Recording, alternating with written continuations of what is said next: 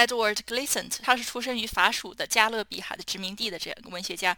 嗯，他说到这么一句话，就是说到 “The West is not in the West; it is a project, not a place。”西方并不是在西边，它是一个项目，是一个项目，是一个工程，不是一个地方。所以我就觉得这个 魔戒是塑造了一个西方这么一个形象，这本身也是出于本身所既定的一个世界观下的一种一种塑造。大家好，欢迎收听小声喧哗，我是主播 Afra、Ina、Easy、调调。小声喧哗是一档从影视文本中以女性视角来观察和批判世界如何被塑造的博客。这个话题就很大了，对对。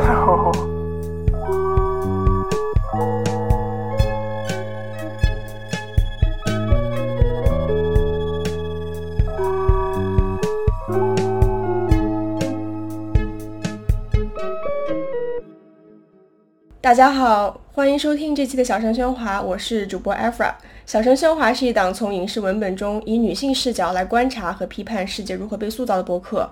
如果你喜欢我们的节目呢，可以去爱发电和 Patreon 上支持我们，筹到的钱会被用于剪辑、设计等等等等播客的花销中。两个众筹平台的链接会放在节目的文案当中。今天和我在一起的还有杨洋。呃，也是我们的老朋友，同时还有另外一个呃嘉宾叫做文金，给大家打个招呼吧。大家好，我是文金，嗯，我现在是一个插画师，然后也是另一档播客节目《托尔金的树叶》的主播。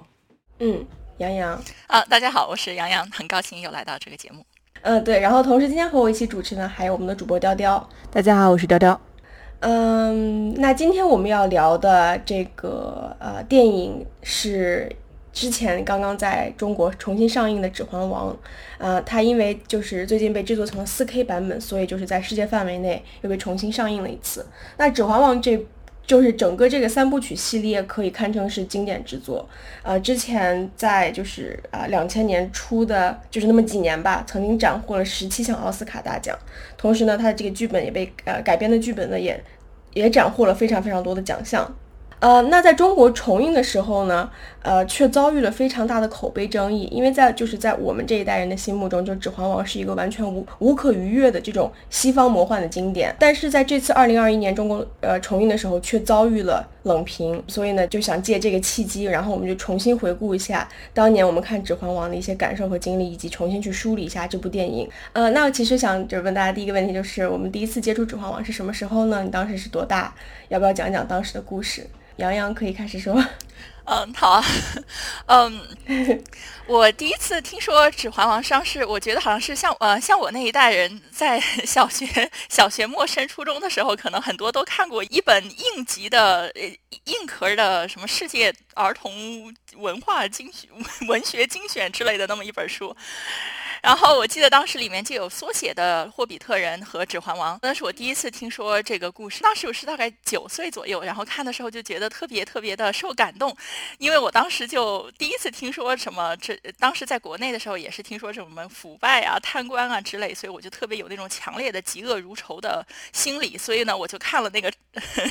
缩写版的书之后呢，还把那个《指环王》的故事什么权力啊、堕落啊、腐败啊都写到什么周。周记作文里面了，然后我当时还觉得，哎呀，我我很先进啊，这大家周周围的人都不知道，因为我是也是呃是省城，也没有听说过。然后结果零一年的时候，那嗯电影公映了，然后就立即就感觉大街小巷都是啊都都是《指环王》的海报。然后当时因为我初中的时候，班呃家里管的比较严，是不给看电影、不看电视、也不给看课外书的，所以我也没有读过《指环王》的全著，然后当时也没有看电影。出来之后也没有到电影院去看，然后是零三年中中考之后，然后那个夏天，然后我妈妈觉得这个也拦不住我了，然后就在街上 小摊买了盗版的碟子，然后就看了。我妈妈就觉得，如果你不打字幕，只用英文看，还可以当做是学习英文嘛，这个时间的呃花上去是可以接受的。所以那就是我第一次看啊看《指环王》，应该是头两部是当时出呃中考之后看的，然后最后呃最后一部可能是到大学之后才看到的。呃，我其实也是在。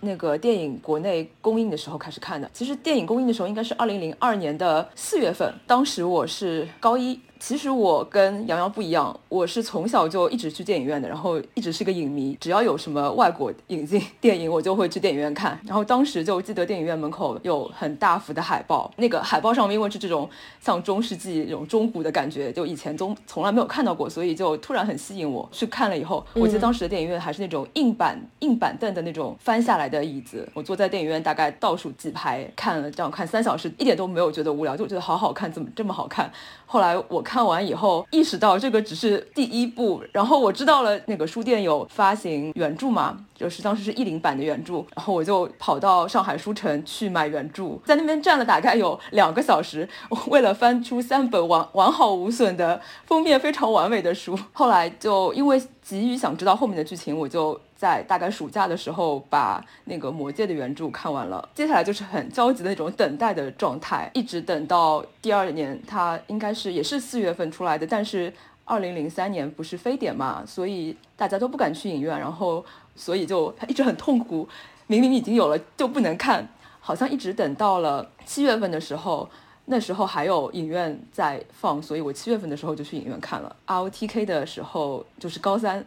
要高考了，但是我跟我妈说，我一定要去看，我不看我没有办法好好复习。她说，哦，那你去吧。然后我就去了，然后我就很满足，感觉整个魔戒的电影系列是伴随了我整个高中。后来高考以后，我就买了那个原版的原著，买买了那个魔戒和 Hobbit 还有 Simarillion 然后继续看了。因为我是到到美国来读呃读读粒子物理学的博士，所以呃我当时周围，当我同周围的同学呃基本上都都是白男嘛，然后有一个同学他叫他就叫他叫 Sam，然后他长得非常非常像 Mary 和 Pippin 的。混合体，同时是黑发，然后又是卷发，然后他个子又又很小，因为我很高，所以所以他又比起我来之后个子要更小。然后他还经常不喜欢穿鞋，所以他就非常非常像一个 Hobbit。然后所以我几乎就是见他第一次我就说，哎呀，有没有人跟你说过你像 Hobbit？然后 Sam 当时也就觉得这个怎么从中国来的这个女生 这么。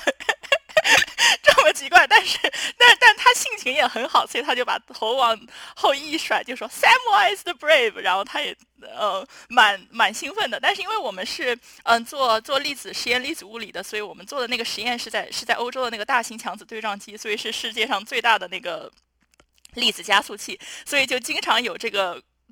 呃，指环的 隐喻就说这是这是 one ring to rule it all 之类的。然后同时我们同学啊之间也会经常会开玩笑，比如说欺负小师弟，嗯，基本上都是师弟了，嗯，就是。嗯，比如说他们考试之前，然后然后给他们看看甘道夫，就说你们考 不好，You shall not pass，不许过。然后然后就就就吓唬小朋友的。然后后来我们，因为我们系有一个传统，就是在在物理系有一个传统，就每年的圣诞节之呃之前的最后一周有一个年年会，是二年级的博士生来来组织的。然后当时是我我我之后的某一级，大概是呃我的学弟学妹们就组织了有一次呢。就是他们把那个《The Fellowship of the Ring》第一个电影的那个海报，然后把里面的每一个人的脸都换成了我们粒子物理实验组的每一个教授的脸。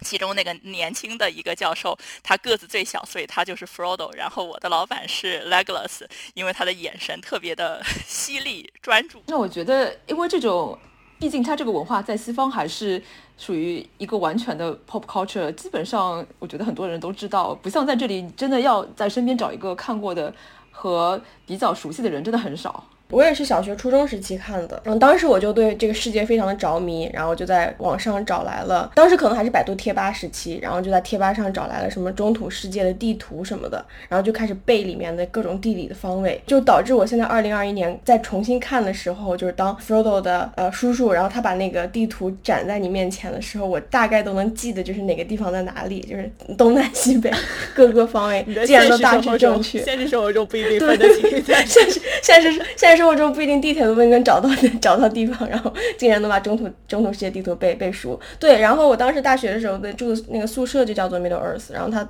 呃，因为我大学是六十年代六十年代的时候建成的嘛，当时就是这个小说已经在欧美非常非常的风靡了。然后我们那个宿舍呢，一共有二十四栋楼，里面的每一个就是小的这个公寓或者就小的这个号里面大概住就是五十到三十个人吧，都是根据中土的各个地方命名的。我当时住的那个号叫做 Great Havens。然后我们吃饭的那个食堂叫做 Pimpin，还有另外一个食堂，就你半夜可以去吃一个 burger，然后去吃一个什么三明治什么的，那个可以开到很晚。然后那个那个饭那个饭厅叫 Brandywine，同时还有其他的一些各种各样的号，然后基本上都可以和中土世界的其他的一些地方对应起来，什么 Rivendell 啊，你也能找得到，就很多地方都可以找得到，对，就很神奇。嗯，那我们就是呃，可以聊一下，就是因为杨洋之前在 Sub China 发了一篇文章，就他就专门就是讲说，在自己在疫情期间重启了观看 Lord of the Ring 的这个体验，就是你你为什么会在疫情期间重新看呢？然后你当时又是怎么抱着怎样的心情写下了就是那篇文章呢？杨洋这篇文章的链接呢，我们也会放在啊节目的文案当中。我是去年年底的时候，然后选择来来把这三部曲重温一下的。当时是一方面是觉得我因为 很久都没有假期，所以就觉得二零年的最后两周我确实是选择了休假，然后就觉得做什么事情可以显示的是真正只有假期才可以做的，而周末是做不了的呢。比如说像看《魔戒》的三部曲这样耗时间的一个呃一个投入呢，就应该是很像度假的样子。另一方面也主要是一一种有一种怀旧的心理。吧，因为因为我是做做粒子物理做了十几年，然后呃，我就去年年末到今年年初就做了一个非常非常大的人生和职业上的转变，所以我现在是在呃耶鲁法学院做呃科技政策和科技伦理的研究，所以我当时就觉得呃我应该嗯选择一个仪式性的 这样一个呃影视作品来作为自己有一段生活的这么一个终结。那么《指环王》从我呃初中的时候最初听起，然后等然后在我整个做粒子物理的。呃，过程中也是一直伴随在我的这个意识中的，所以我觉得这应该是一个很合适的这样一个一个选择。所以觉得这个整个意识上也是非常非常的吻合的，因为我觉得整个二零年一直到二零年年末的时候，依然是有一种非常非常强烈的末日感，就觉一不仅仅一方面是因为疫情，另一方面也是因为这个政政局的动荡，包括嗯。美国国内的局面以及呃美中关系的恶化，所以就一直到嗯二零年年底依然是这个呃总统还没有接班，也不知道这个接班能不能顺利的进行，然后又觉得有一种形象化的那种大军压境的感觉，所以我当时就觉得好像可以把自己的这种。彷徨、恐慌，甚至在一定程度上又又对未来依然抱有一线希望的那种各种各样复杂的心理，都可以寄托到这么一个中土世界的这样一个虚构的世界中。有很多很多原因，我们大家就是被《指环王》这三部曲迷住。比方说，我被他迷住的原因是因为。呃，我我认为，当我在就是当，甚至当我在读小说的时候，或者是当我在看电影的时候，就是这种史诗感的这种磅礴和壮阔，它这个世界的之之幽深，这种繁杂，就感觉就是完全就击中了我的这个点。就它构造出来这个世界简直太完整，而且太奇妙了。包括托尔金自己本人，因为他是牛津大学的语言学教授，所以他自己真的为了这。写这三部曲，为了构造这个这个世界，他真的还发明了几种语言，比方说精灵语等等。然后当时就是作为一个就是上初中上小学这个很中二的一个人，当时就冲动到就是立誓说以后一定要把精灵语纹在自己的手上这样的事情。那你真的是这样子？他 他他忍住了。啊，不过。呃，我我想纠正你前面说的一句话，你是说他为了创造这个世界而去构建精灵语，但其实是反过来，他为了他的精灵语能有一个实际的被使用的一个环境，他才去创造这个世界。哦，这样子的吗？对的，对对对，他其实是，他其实就是一切都是为了他的语言，他才慢慢的去发展这整个世界变得越来越庞大。我觉得这点就是真的和别的作家是不一样的。对，然后同时他就是写书的方式也是以一个这种编年史的方式去写的，就像你在读到的时候，你好像在读一个真的是几百年前发生过的一个故事。然后他这个用呃也是用一直是在用过去式的方式，就是过去式的这个语法的来写来写这部小说的。在杨洋的这个文章中，然后他写了一段非常精准的对于。这部电影的描述在这里，呃，调调翻译出来了，然后我就想念一下：中土世界的等级制度和道德准则折射着我们生活的现实，但又不尽然相同。在奇幻故事中，有人慷慨忠诚，人们正直勇敢，新旧君主一个个仁慈圣明。华丽的特效赋予了观众绝对的赦免与自由，而电影长度让这种自由成为一种放纵。Aragon 这种，它其实是代表着一种古典那种英雄式的，就是只有在古代的文学作品里面才出出现过这样的古典式英雄，所以它是一种古今的交融。然后我们现代人、现代读者或者观众在看的时候，其实是会把自己带入到 Hobbit 的人这样的身份里面去，然后去和这些古典的英雄进行一种碰撞。而且我感觉 Aragorn 其实也是有一点点的宗教的隐喻在里面的。Aragorn 他是一个 Numenor 的这样的一个种族的后裔，然后这个种族就是在他们的世界里是相信。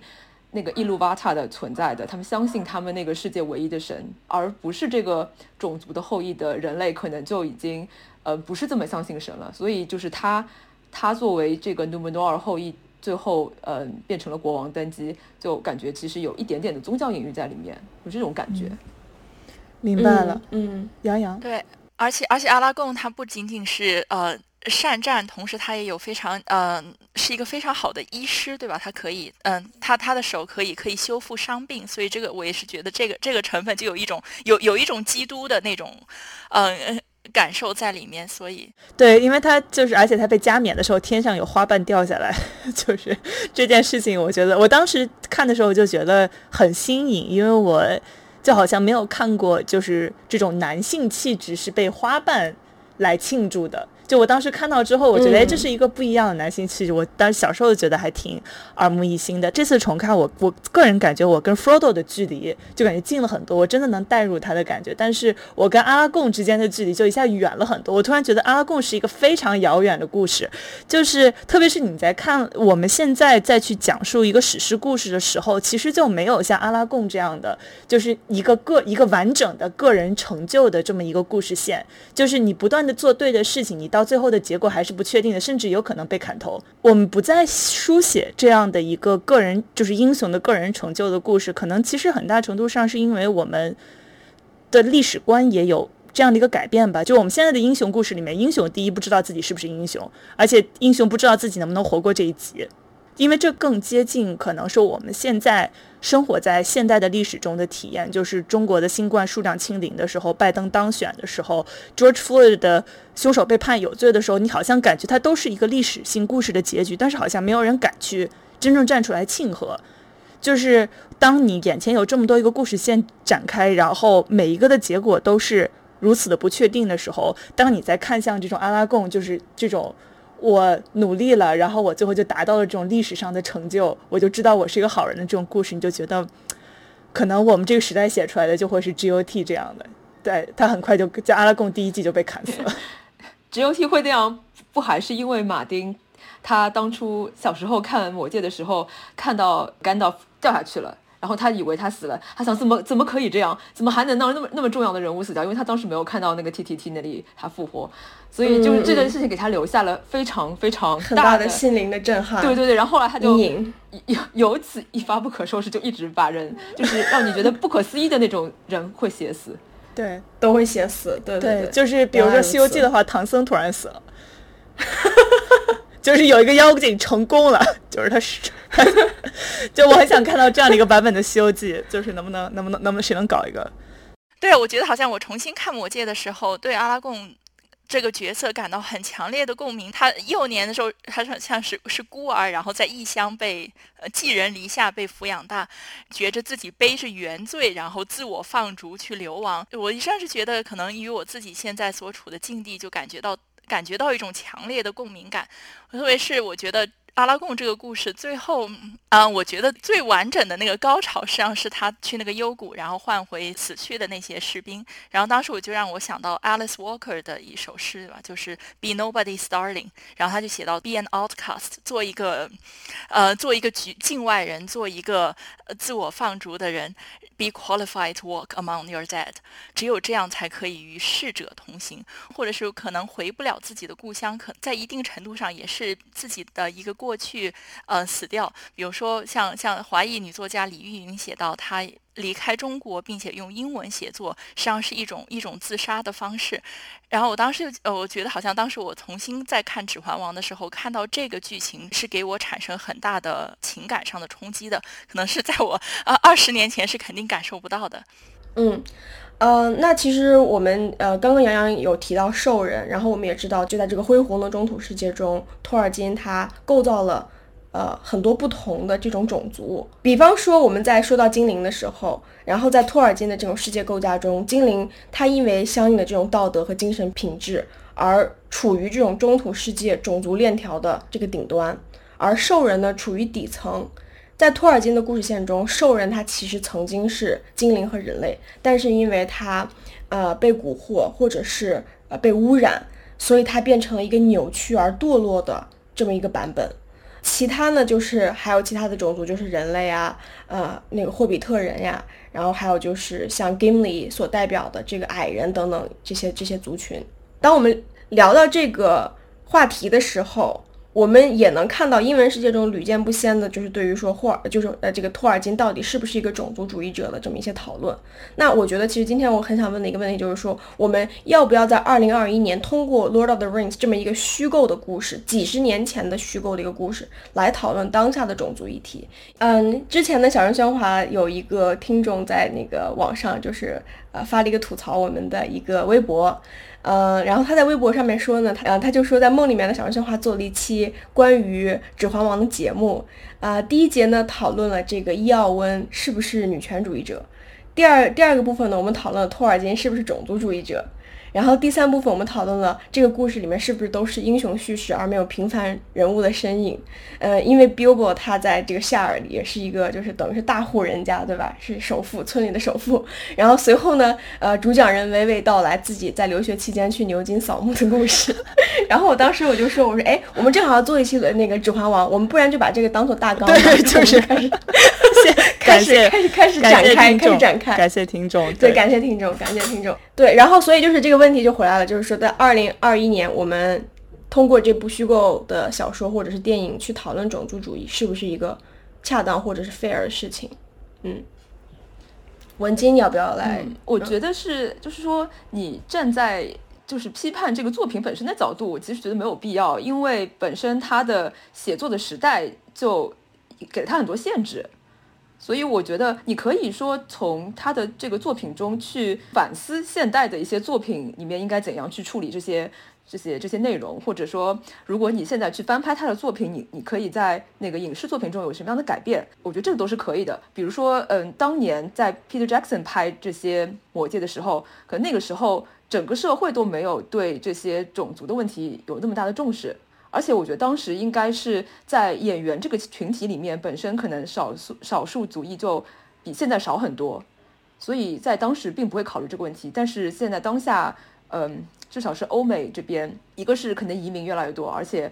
嗯，少数族裔在演员群群体中的数量也越来越大，所以你在拍摄影视作品的时候是需要去考虑到这些人作为一个文化的代表出现在一个流行文化电影中的这样的一个地位的。但是我觉得是你在用现在的那个审视的眼光去批判当时这个不好是没有什么必要的，我是这样觉得的。我的我的感觉是，就是为什么他说那个很好笑的一个原因是，就是因为你如果用现代的叙事去套托尔金本身的作品，它有一种淡淡的荒谬感，因为这种荒谬感可能在我个人看来是源于一种历史观的错位，因为就托尔金本身他自己也是在对历史发问，但是他发问的历史的对象是一战。所以就是，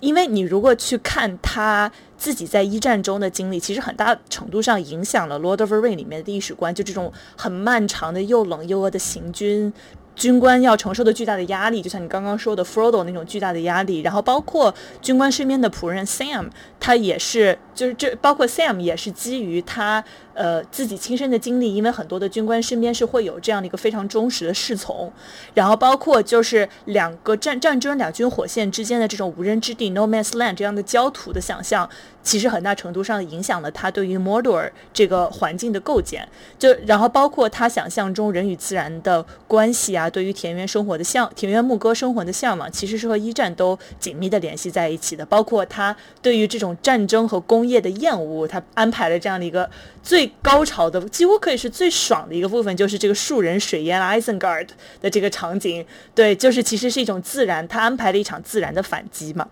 我们待会可以再展开聊一聊水岩艾森格，因为这绝对是我最喜欢的部分之一。但是如果你回到刚刚那条帖子，我觉得我们一定要指出一件事情，就是就是我们现在去，就像刚刚文晶说的，就是我们现在批判性的阅读《Lord of the Ring》，其实很大程度上是因为就是他们先动的手，就是因为《Lord of the Ring》里面的文化符号其实被很多的很多人拿来去塑造一个白人至上世白人至上主义的世界的想象的，尤其是很多的极右翼确实是会从，尤其是从阿拉贡这个形象身上，他是一个前，他是一个这种身上呃充满道德的这样的一个虔诚的白人王，对吧？那。对他来说，他这个人的符号其实已经被很多人挪用了。对他们来说，《Lord of 世界》《Lord of the Ring》的世界非常完美，就白人男性冲锋陷阵，所有的女性角色又顺服又虔诚又贞洁。因为他很多的女性的角色被就是被形容为 maiden，就是少女、处女这样的一个形象。就我在我刚刚看到那个杨洋的文章，我就在想，可能国会山暴乱的每一个人都觉得自己是 Aragon，就在喊着啊，I bid you stand, men of the West。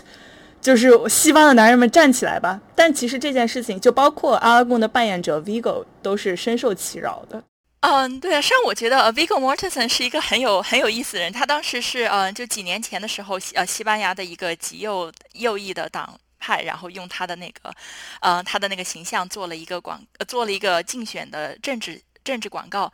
然后就那个广告，就是他举着一个，他冲向就是 For Frodo，然后转过头冲向 Mordor 的那个画面，然后对面他冲进那个兽人大军是 BLM 的旗帜、女权的旗帜、LGBTQ 的彩虹旗，然后等等等等很多就是被认为是左翼的、颠覆西方文明的这些东西，我们这种不放心分子。对，你看，就西方明明被逼到了绝境上了。对，然后像 Ar，像我们像这样子 Aragon 这样的英雄，我们就应该在这个时候站出来反击。对对对，对，就站出来。对，所以那绝对不可能是托尔金的意图。对对，托尔金，托尔金，I have none of this。但是 Vigo，然后他就是在报纸上发了一篇斥责这个这个用法，但是我觉得他的用他的用词就很有意思，他就把他他的解读，他认为 Aragon 是一个呃会说多种语言，生活在一个多呃多种族的一个世界的这样一个 statesman，这样一个国王与领导者。那么他本身呃 Aragon 的这个形象应该是呃反击种族主义的，那么他就认为这个用用 Aragon 的形象是一种误用，所以他的他的反驳是是出于这样。一种思路的，但是我个人觉得这个思路本身可能还是反映出一定的局限性的，因为欧洲现在很大程度上这些极右主义所感到的威胁是来自于地中海，嗯，过来的就是来自于非洲与中东的难民，对吧？他们就会觉得这个欧洲的这种白人形象被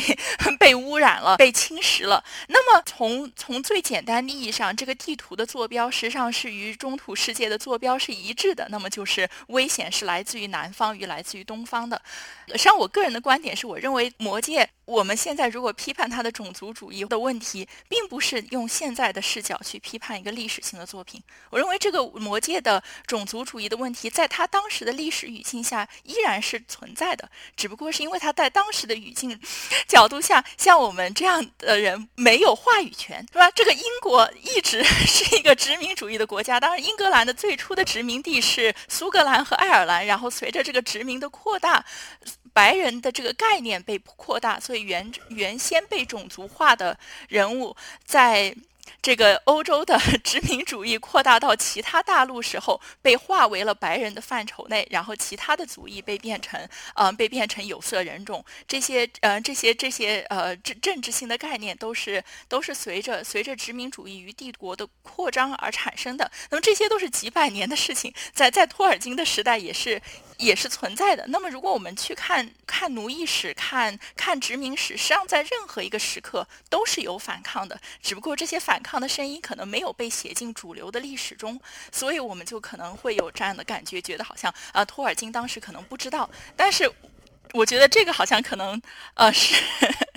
我觉得没有很大的必要是批判他个人，但是应该是，诶，值得批判的是，在在任何一个历史时环境下，谁有话语权？比如说，这个电影是在新西兰拍，那么新西兰本身就是一个白人奴役建立的国家，那么在从这个角度上，实际上是带有颠覆性，或者是有有一定的批判性，本身就存存在在这里面。当然，这个我知道，这个 Peter Jackson 在这个选用的对象中。上是用了很多新西兰当地的呃演员和居民，但是他依然是要塑造一个一个白人的世界。那么新西兰的呃原住民，虽然这个电影是在新西兰拍的，但他们并不属于这个托尔金所所塑造的这样一个世界中。所以我觉得在这些从这些角度中。这个批判，不管是放在任何一个历史时刻，依然是有价值的。那么，这个兽人，当然之前说到托尔金，他是来自于他呃自身的这个战争的背景，所以他这个兽，当然有一些。批判就认为这个兽人是一方面是受这个形象的塑造是中亚人或者是东亚人，包括可能二战的时候日本军的一些形象，包括在在美国的一些战争宣传中的一些形象，可能都会用于这个兽人的形象的塑造。那么我一直觉得，我一直觉得这个这个兽人为什么是我重新看的时候最最感兴趣的，就是因为我不能够理解这个种族，嗯，被被塑造出来的意义是什么？他想他想代表什么？这个兽人，尤其我们说到这个。呃，性别方面的问题，对吧？这个兽人也依然是他只有只有一个男性的形象，嗯嗯，作为战士杀。但是其实他没有说过就只有男性的兽人，因为可能就是因为他所有的都长得差不多，所以你并不能判断他到底是只有男性还是两个性别都有。对对，所以我说的是他。不是不是说生理上性别塑造成什么样，而是说他在他的这种表现是表现出一个 masculine 的一个一个形象，只有他只只有战士，只有是杀或被杀这样一个一个男权的社会职责在。你没有看到这个兽人养育小孩，或者是做这样一些被社被社会赋予为女性。呃，角色的这样一件事，我是我是说这个意思，所以我当时我就觉得这个社会群体是是让我感觉非常非常有意思的，因为我知道我不存在于托尔金所塑造的这个世界中，我既不是他所所谓的人，也不是肯定不是精灵，那么那么我是不是兽人呢？我觉得这个问题我就觉得很难回答。那么我觉得上更重要的一点就是在托尔金的世。构想中，我不存在他的这个世界中，他不一定是认为我是兽人，而是我根本就 就不在他的想象中。那我觉得，我觉得就是这样。对，他在一九五四五八年写的一封信里面提到，他想象中的兽人就是这种，就像刚刚就异域的南蛮。对吧？就是这种五短身材，他的鼻子是扁的，然后他的皮肤很粗糙，他的嘴巴很宽，眼睛又是很扁很狭长的，就是不是欧洲人的这么一个想象。所以其实就是他的包括这些东西，其实引发了一直是引发了非常非常多的争议。就是一方面你心中确实是非常喜欢这个故事，但另一方面就是你知道你自己在看这个故事的时候是有一种被排斥在外的感觉，而且特别是。就托尔金他不知道，算了吧，人都没了，那你也不想追究了。但是包括现在也有很多白人至上主义者，又非常 actively 希望想把你从这个叙述里面排除出去的时候，这个故事就突然就变得很近。这次我来看的时候，我跟杨一样，就我也在想，就是我没有办法像小时候一样就舒适的觉得这个。这个可以被人随便处死的兽人或者暴风兵不是我，就是我觉得我是这个，我我就在想说，如果你不去不去妖魔化这种未知的异族，其实有的时候也是一种对自己的保护，因为我我不想被人看作是兽人，但是那我也不会想要把别人看作是兽人，因为我在看到就是在准备的时候，最近微博上就是特别在印度的疫情面前吧，就中国互联网上塑造的也是一种非常就是说的很直白，就是一种肮脏的。不讲卫生的，就未开化的这种南方蛮族的这种印度人形象，就是当你这样的形象在网上流行起来的时候，其实是和这种国家层面的民族主义叙事息息相关的。你是你去描绘一个肮脏的印度人深陷瘟疫这样的画面，让你更容易把它非人化，让你更容易把它加引号的兽人化，那你对他加身上加诸恶意就变得容易非常多。但是你对吧？就是但历史告诉我们，你这种排外的话语体系都是像镜子一样的，你。你在人和人之间的交流中，别的不靠谱，就是你对外界发射出恶意这件事情，一定会被传达到的。所以，没错，没错。嗯，我和我其实和呃和调调有一样的感觉，就是尤其是我在看到就是这个兽人如何在 Isengard 被生产出来的时候，就是我会惊讶于它里面的就是整个这种兽人的繁殖，或者是。呃，就是这个 reproduce 的这个能力和这个画面所给我的这种肮脏感、压抑感和就想让我吐的这种感觉，就是其实我是深深的，就是被这种复杂的情绪所，嗯，所感到难过，或者是所感到就是内心复杂。对，嗯，我突然产生了一个想法，就是如果我们去看一些中国的作品，如果在就是中国有一些类似于奇幻作品，或者就我们就看《西游记》的话。比如说像《西游记》里面的妖魔鬼怪，就我们称之为妖魔鬼怪，是不是其实和西方的那个奇幻作品里面去写这些兽人是，其实是我觉得是相同的。有正邪两方的时候，那你肯定一定会把邪恶的一方把它丑化，因为毕竟就是任何生物都是追求光明的，但是然后光明和白色总是就是是亮的嘛。我们我们用黑暗这个东西来形容不好的东西，那么。因为黑暗的颜色也是黑的，所以我们会自然的把不好的东西跟暗色的联想在一起。其实我觉得这是一种怎么说？嗯，有时候未必是说是种族的这种等号，而是一种我们在日常生活中。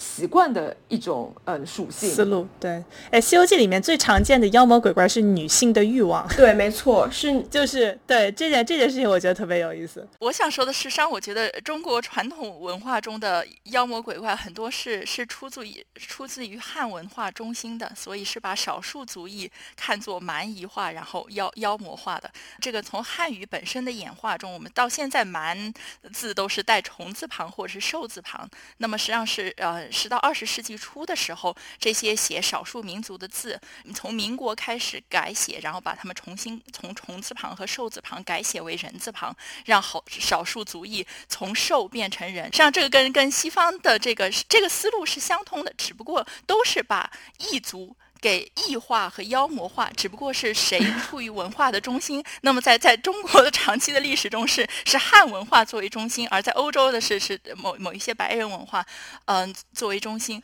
就是接着刚刚提到的，就想聊一下这个树人水漾 Isengard，就是因为他是几乎是安排的最过瘾的。一场，嗯，他是完全是那种没有经过对方没有任何挣扎，直接被淹，就是直接直接就对吧，势如破竹的这样的倒下的这么样的一个故事，所以我其实很想就是把这个故事展开聊一聊，因为你提就刚刚也提到，你是对于这样这种对于工业的巨大的 spite 这种厌恶。才能促使他写出这样的一个最爽的自然反击的这么一个画面。我想听听文晶和杨洋对这个怎么看。呃，托尔金他一直是一个非常热爱自然的人，因为他你知道他那个呃幼年就丧父了嘛，然后他跟他的母亲一起一直生活在那个伯明翰的呃郊野，然后他小时候生活的地方就是这种非常自然的都是树的那种感觉，像 shire 一样，但是。后来他到了大城市里面，他开始一个是很思念这种儿时的这种无忧无虑的郊野的生活，第二个就是后来他被送上战场以后看到的这些，就是战场上的各种武器大炮，给他的曾经喜爱的这样的一个自然的世界带来多少创伤。所以，呃，他在他的很多故事里，不仅是这个艾森嘎的这里会有这样子的一种描写，他在呃其他的那个他的三大传说之中，也用很多，就是他当他描写一个战场战争画面的时候，他其实用了很多这种像现代武器这样子那种描述，可以看出他那个一战里面这种战争对他的影响，其实让他也非常讨厌工业的东西。嗯，而且他因为他母亲。嗯，教了他那种呃画画，教了他识别植物，所以他其实一直是一个很热爱植物的人。我觉得他会写出这种自然反击，是不是很意外？而且他是，我觉得他和他的那个几个朋友，他们组成的那个 TCBS，他们本身就是一个崇尚有点崇尚复古那种那种团体，他们希望去嗯重新让一些古典的浪漫的东西焕发出新生。所以我觉得他自然而然会非常嗯讨厌一些现代主义的内容。对，我觉得嗯关于艾森嘎的，我我因为我本身我觉得是出于因为我生活在大城市里，一直是从小生活在大城市里，然后我其实也一直对嗯就是非常现代的生活有点厌恶。我真的很喜欢自然，所以我平时会一直喜欢画树，我真的很喜欢森林之类的地方，我很向往这种能在自然环境中生活。所以我觉得我看到他这个。艾森加勒的 ant 的反击，我觉得很爽，特别爽。是的，特别开心。希望和自然，对羡慕托尔金和自然这种亲密的关系。对，其实我就是很羡慕，比如说像英国这么小的国家，你你住在市中心，但是你半个小时就可以到那个自然的地方，到有山的地方，我真的很羡慕。你在上海真的要花好多个小时开车才能开到有山的地方。是在纽约的话，就是你当天晚上就在过过桥的那个隧道里面过了，就是你永远出不去了。对，实际上我觉得好有意思，因为我呃重新看指环王》的时候，我在那个文章里面也写到，就是呃，水淹的 Isengard，我觉得是唯一一个让我觉得道德上没有任何争议的一个情节，其他的打兽人啊之类，我就觉得感觉呃很很困难，这个要要怎样理解？我也觉得很有意思，就是因为我小时候对那个情节完全没有任何印象，所以我觉得这个二十年可能，嗯，我还是稍微有一点点长进。然后我当时在看那个电影的时候，因为我同时又在看呃 John Berger 写的书，呃写的书，然后我就当时想到它里面有一段，就觉得呃让我感觉很呃印象很深，因为我是嗯做物理嘛，然后又是想的这个粒子物理嘛，就是宇宙最大的尺度啊、最小的尺度啊之类之类的 上天入地的探索。然后 John Berger 的书里面他就写到，就是说在在人类这个工业化之前，树是最初衡量世界尺度的方式，对吧？树长得。多高，那么就是一个生物可以达到的最高的地方。然后树根呢，就一直长到呃到到地下。一方面是呃一种实实体上的呃探索穿梭，另一方面呢，也是一种呃地下是呃临临界的这样一种呃相通。所以，我然后我当时就觉得这个这个鱼当时这个树 树人去。水淹 Isengard 就让我呃呃就让我想到这个树最后呃树依然是树的复仇是是这样一个有有。对于现在的现代社会有警示性的这样一个符号，可能在在托尔金的时代还没有那么完整的反映出来，因为当时还没有没有全球变暖。但是这个呃气候变迁本身就是古代的树变成了化石，然后被烧掉，但是是树的身体依然在我们的大气层中，然后给我们这个未来打上了这样一个沉重的问号。那么在这种程度上，实际上也是一种树的复仇。同时，我又是觉得当时之前我们讲到这个有一些宗教的意义，那么。那么这个是用水淹 Isengard，不是火烧掉或是其他的方式。那么这个大水淹过，也我依然是觉得有有有有这样一种呃有这样一种寓意的。圣经的那种重新洗牌这种感觉。我其实还很想聊一个事情，就是就是我看到的时候特别让我挺震撼的一点吧。就是我我刚刚聊到，就是说艾尔冈，我发现他加冕的时候天上有粉色的花瓣掉下来，然后我就扭头跟我跟我跟我男朋友说，你看，其实他是一个挺不传统的男性英雄，因为他不是非常的具有强烈的那种男性气质，就是包括他在加冕的时候，他会他其实就是给四个矮人跪下了嘛。就是就这个瞬间就让我觉得可以，就是这这其实挺好的一件事情。然后然后 Airgun 还有一件让我觉得这次重新看心里印象很深的是，就是他会 grieve 任何一个。他身边的伙伴死去之后，都会安排一段剧情，就是让阿拉贡跪在那边，充分的去悲伤，他去充分的表达他自己的悲伤和纪念。就是我记得我第一次看 GOT 的时候，很当时很多人就有把 GOT 和 Lord of the Rings 做对比嘛，就是那种老虎狮子谁打得赢的这种论战。对我个人最大的一个冲击就是 GOT 里面就是那种生的伟大，死的随机，你你不知道你是你是怎么死的，他就死了，对吧？而且包括死之后。他的死也是荒诞的死，就是你的就像主角和暴风兵一样，他都是会遇到这种非常荒谬、非常毫无意义的死亡。就是我第一次看 Lord 看那个 GOT 时候冲击很大，但是这次看 Lord of Rings 意识到，就是他这个每一场死亡其实都有各种意义上的葬礼，就是而且都是由主角会去付出情感在这边纪念这个人。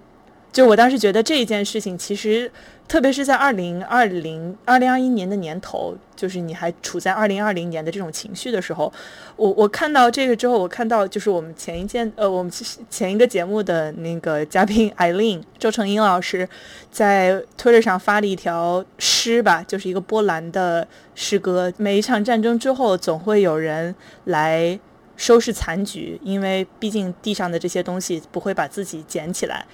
总需要有人去把碎石铲到路边，这样那些装满了尸体的车才可以通过。就是这是我现在的这种这种感觉，就是我我在啊特别是在我我是一个很 pessimist 的人，然后包括也是一个非常 非常 existentialist 的人。这首诗是。更符合我现在的情绪的，所以当我看到就是《Lord of the Rings》里面每一个庄重的死亡和包括每一个人以不同的方式跟死亡和解，就是当时对我看到的时候其实冲击挺大的。我想看看就是文晶和洋洋，其实在你们各自的文章里面都提到了这件事情。嗯，那托尔金他描写的精精灵是永生，但是就是说一般人可能觉得永生就是真的是永远活着，但他也是他不是说他永远活着，而是他的命运是和这个星球。捆绑在一起。当然不是能说这个星球，就是他他描写的阿达其实是一个我们地球的前身那种感觉，就是和和地球捆绑在一起的。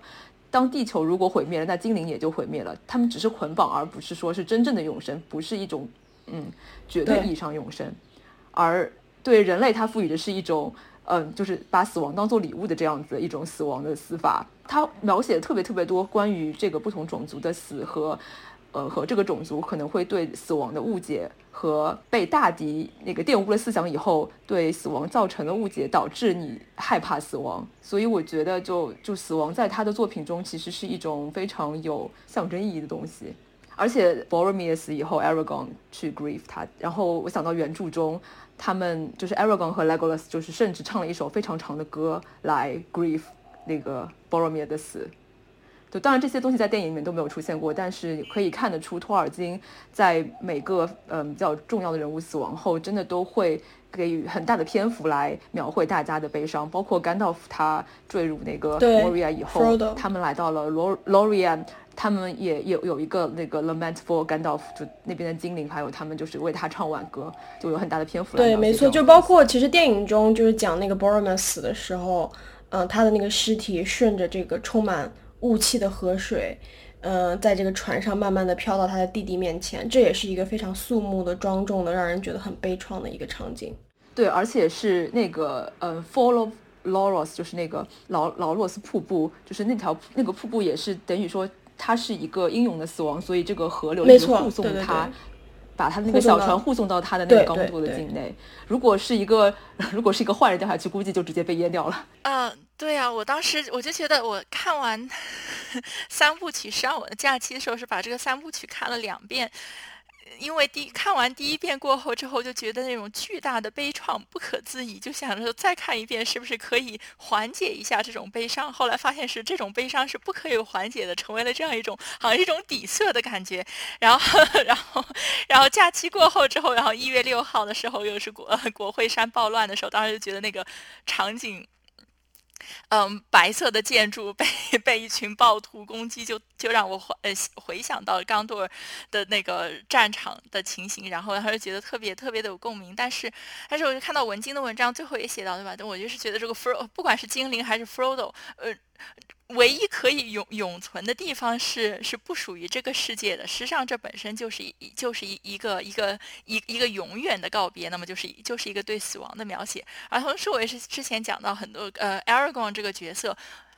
嗯，我也是觉得他是一直他背负着这样一种沉重的。罪罪孽感，然后他一直是试图，实际上是用自己的生命去赎罪的这样一种方式，所以他表现出来的特别的在战场上特别的英勇，实际上也是一种一种觉得自己是否值得活，或者是要用什么样的方式活，上是要用什么样的方式死，才才可以，嗯嗯，才可以赎罪的一种形式。包括他走到那个呃那个幽谷的门前，然后说说说一句 "I'm not afraid of death"，我不怕死，然后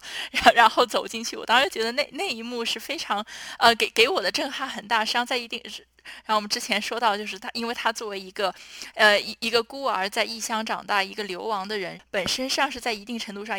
经历了各种各样不同形式的死亡，不一定要是，呃，不一定要是肉体的死亡。像我们刚才说到，哦，对，是因为呃，雕雕说到的这首诗是那个，嗯。波兰女诗人呃 Wisława z i m b o r s k a 的说到这个战争之后每个人要清理，但是因为我提到这点，是因为我写的那个关于《指环王》的这篇文章最后结尾也是引用了。这个同一位女诗人的另外一首诗，但是她是对这个海胆呃海海参或海胆这个生物感到呃受到启发，就是因为这个海胆这个生物可以被切掉一点之后还可以重重生，所以他就觉得是可以可以死一点点，对吧？但是还可以从从留下来的部分重重新活起来。我当时就觉得这个这个这个比喻是非非常非常充分又非常形象。当然，她作为波兰女诗人在。他二十世纪的这个 波兰的历史，各种各样的巨大的创伤下，也是经历了各种各样死一点点，但是依然剩下来的部分依然可以重生。所以我就在这里再提一下这个。呃，因为你们一直在说 Aragon 嘛，呃，我我其实就是以前看电影的时候一直一直最喜欢 Aragon，但是我现在也最喜欢 Aragon。然后我我感觉就是他这个人物身上表现出有一点就是。因为刚才提到过，他是有那个努梅诺尔血统的嘛，是他怀有他们这种老的这个比较 比较高 高级的种族他的那种信仰，所以他在他死的时候他是并不害怕的，他是嗯全然接受了死亡的到来，做好了准备，说嗯我我现在准备好要走了这样子，不是像一般的人那种对死亡产生巨大的恐惧，在害怕中死去。所以我觉得就是说，嗯，他的作品，托尔金的作品，真是一一直在讨论这些事情，包括那个奥尔文为了，嗯，留在中州和艾瑞冈一起，他是放弃了自己精灵的这种永生。其实倒不是说他，我觉得就是说他这种描写倒不是说他真的是一种生理上的转变，而是就他在这个中州以后就再也没有船载他西去了，他必须留在这里，就是和所有的族人分开。然后那个艾瑞冈以后总是会死去，然后他的死亡带给他的悲伤。会让他那个等于是在悲伤中，嗯，是绝望，然后死亡，就不是一种那种很生理上的死亡，而是一种精神上的死去。然后我们其实很想，还有最后一个想聊的话题，就是其实二零二一年就是关于《魔戒》在中文互联网上最大的一个争议，就是这个大量的低分，就是很多人打了，很多人打异星的这件事情。就是我我其实很理解，因为我个人而言，我想说这部电影最大的障碍其实。就是我知道他有我我在看的时候，我意识到他这么多关于种族和性别的问题。我看完之后，只是觉得我很开心。我们现在的故事不是这么讲了，就是我很开心，我们现在有更多的英雄，我们很开心。现在的女英雄不是需要 不需要是一个处女，对不对？就是我们很开心，现在我们有这样的新的叙事可以讲，这是一件好事。所以他其实没有。就是我的这些批判没有影响我，影响就是没有影响我欣赏这部电影。但是它真正影响我欣赏这部电影的是我自己的，就是我我被社交媒体严重阉割的注意力，和我电脑上不断弹下来的邮件和 Slack，就是国内的类似于钉钉这样的东西的这种这种这个提醒，就是它是真正影响到我沉浸式观影的。我之前我想起来之前呃 Timothy Chalamet。在一个一个采访里面提到，他担心就是电影是不是一个 dying art，因为他是一个 Gen Z 嘛，就是他是一个九五后，他然后我就很担心说，看电影是不是就是在这样的时代，电影是不是变成了一个很 chewy，就是 很很八零后，对，很九零后我看到一个数据说，就是现在我们的电影的每一帧的时间，不是说每一帧的时间，而是就是每个镜头的时间都会被缩短。就你比方说，你把一个二零二一的电影和拿去一个和七十年代电影相比，你会发现，就是换镜的速度特别快。你你你观看一个事件，你会从各种不同的方面去看，然后那个节奏会被被带的非常非常的快。就现在我们的观影体验是这样子的，所以就是嗯，然后不就包括你很多的电影，就比方说你在看这个预告片的时候，你在听一些配乐的时候，它的之前的十五秒或者三十秒可能都是最抓人的，因为它是一个适合在短视频。就是短视频平台上去疯狂的传播的这么一个状态，所以说就是我们当代人就刷抖音的当代人配不上《指环王》了呢。很多人也在说，这是其实也是因为一个英雄叙事的消退，就是说因为我们现在追捧的这个超级英雄已经不再是 Aragon 这样的超级英雄，而是像是呃就是蜘蛛侠或者是钢铁侠或者是呃死侍这样子更加解构型类型的这种英雄，就是他并不是一个完美人，他也可以是是是是个非常无聊的。贫嘴的小人物，然后他也可以是一个非常非常贱的一个人，对。即使是在二十年前，我觉得一定也有人觉得很长很无聊，但是那个时候没有，就网络这个平台让大家把自己觉得无聊的这个声音发出来，肯定是有的，但呃，但可能没有现在这么多。现在的这些确实，我觉得是因为那个社会节奏变快以后导致的。Tribute 他说 Don't be hasty，但是现在的人没有办法，对对。而且我觉得，如果他在这二十年之间没有在网上下载或者看过《魔戒》，而是只是因为这个东西重映了以后，宣传说这是以前的二十年前的那个大片，然后得了很多奥斯卡。他只是因为这个而跟风去看的话，那那他确实会感到失望，因为那个时候的特效确实呃不如现在，那那是客观的没有办法的事情。尽管他当年特效已经处于当年的一个巅峰了，其实现在电影奇幻类的、科幻类的电影确实比以前其实有长一点，像《复联》它就比较长，我觉得，但。但它又没有魔戒这么长，而且有很多人他并不知道这个三部是一体的一个故事，他们会觉得就是对，不是一个分开来的故事。然后看完啊，怎么什么故事怎么没有？它其实不是哈利波特一样，就是比方说每一个电影它都有一个相对完整的一个主题、一个故事线，它这个是三个是连贯的。我觉得二十年前，当然我妈妈就当然是二十年前觉得很无聊了，她所以是二十年前肯定有人觉得无聊的。但是我妈妈不是因为不是因为觉得这个电影很长，她是觉得这个情节无聊，打打杀杀。嗯，当当然当然当然，我妈妈的审美呃观点是这样，我小时候都不许自然世界都不许看的，因为我妈妈觉得这个什么呃猎豹去去追一个小小羚羊，她就会觉得这个很血腥、很残忍、很受不了。所以，对，这是这是这是这是我妈妈的审美观。嗯，但是但是我自己，实际上我自己觉得，就像文晶说的，实际上我我我自己重新看，嗯，重新看《魔戒》的时候是觉得这个故事不够长，嗯，可能是也是我自己的这个，嗯呃，注意力的这个跨度。应该是我平时就我也不喜欢看短短的东西，所以所以我觉得应该是如果我选择了花这个时间，然后要要走进一个世界，那么我希望这个世界的塑造是好的。所以这个我觉得是故事长短上并不是很重要，关键是这个故事讲的好不好。是的。就是我妈，我妈小时候都是那种看到动物世界里面抱着这个羚羊，啊，抓到抓到很亢奋。就是我不知道为什么，就是这是我们两个现在性格之间的现性，我们现在性格之间的所有的区别，就是在这个时刻有了答案。对我感我感觉就是呃，关于上一代他们对这个《魔戒》这个作品的看法，其实我我觉得很大一部分原因就是我妈妈他们也是可能觉得这个电影没什么，他不会想看下去。觉得我一方面是因为。呃，你看一个英语的电影，如果你英语不是特别好的话，那你要看字幕，然后就然后里面好多好多人名，好多人名的那个中中译名，他们记不住的。我那天问我爸，你为什么就不看外国电影？他说，因为我人名记不住。他说，那我觉得就是是一种，其实是一种障碍。嗯，像这种年纪比较大的观众，其实是因为这种障碍导致他没有办法看、去理解、喜欢。呃，当然有少部分的那个年纪比较大的观众还是会喜欢的，但呃，对，就是然后。还有很多年轻的观众，我我是觉得，因为他们一直生活在就是现在的国产片越来越差的那种环境里面，然后这种这种毫无毫无想象力的国产片，没有办法让他们能能能能打开他们的想象力去想象一个世界可以变成这样子，他们会从一个非常嗯怎么说，就就就是像像。会把这个理解为为一个非常传统的就是商业大片，用这样子的一个角度去看这个电影，然后他们没有期待到一些他们所期待的什么高潮啊什么的紧张感啊节奏感，他们然后就会觉得无聊。就是我我觉得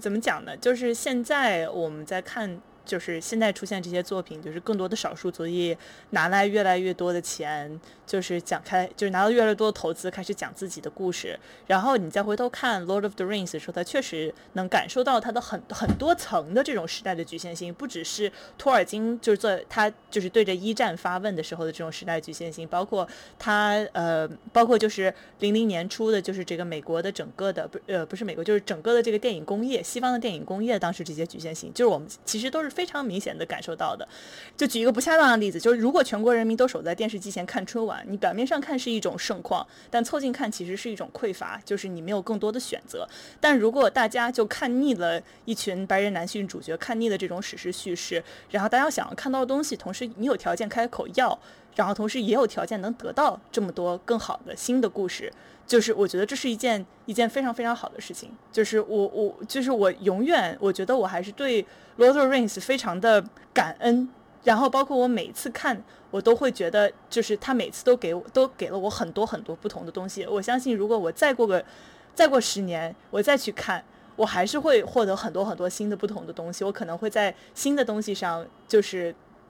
就是还是他会让我落泪，还是他会让我很紧张。虽然我知道。每一个时间的剧情都会在什么时候发生，就是而且包括他的这种整个的叙事方式，带着他当时的历史观，永远就是在任何一个时代，我看到就是他是一个都是能够鼓舞到我的。嗯，对啊，我觉得可能我今后会每一年，可能圣诞到新年之间都会选择一天来重新看这三部曲，应该是把这个。变成仪式化的一个东西，然后我是想想加一句话，就是呃，让我想到我们之前讲到这个塑造的这个呃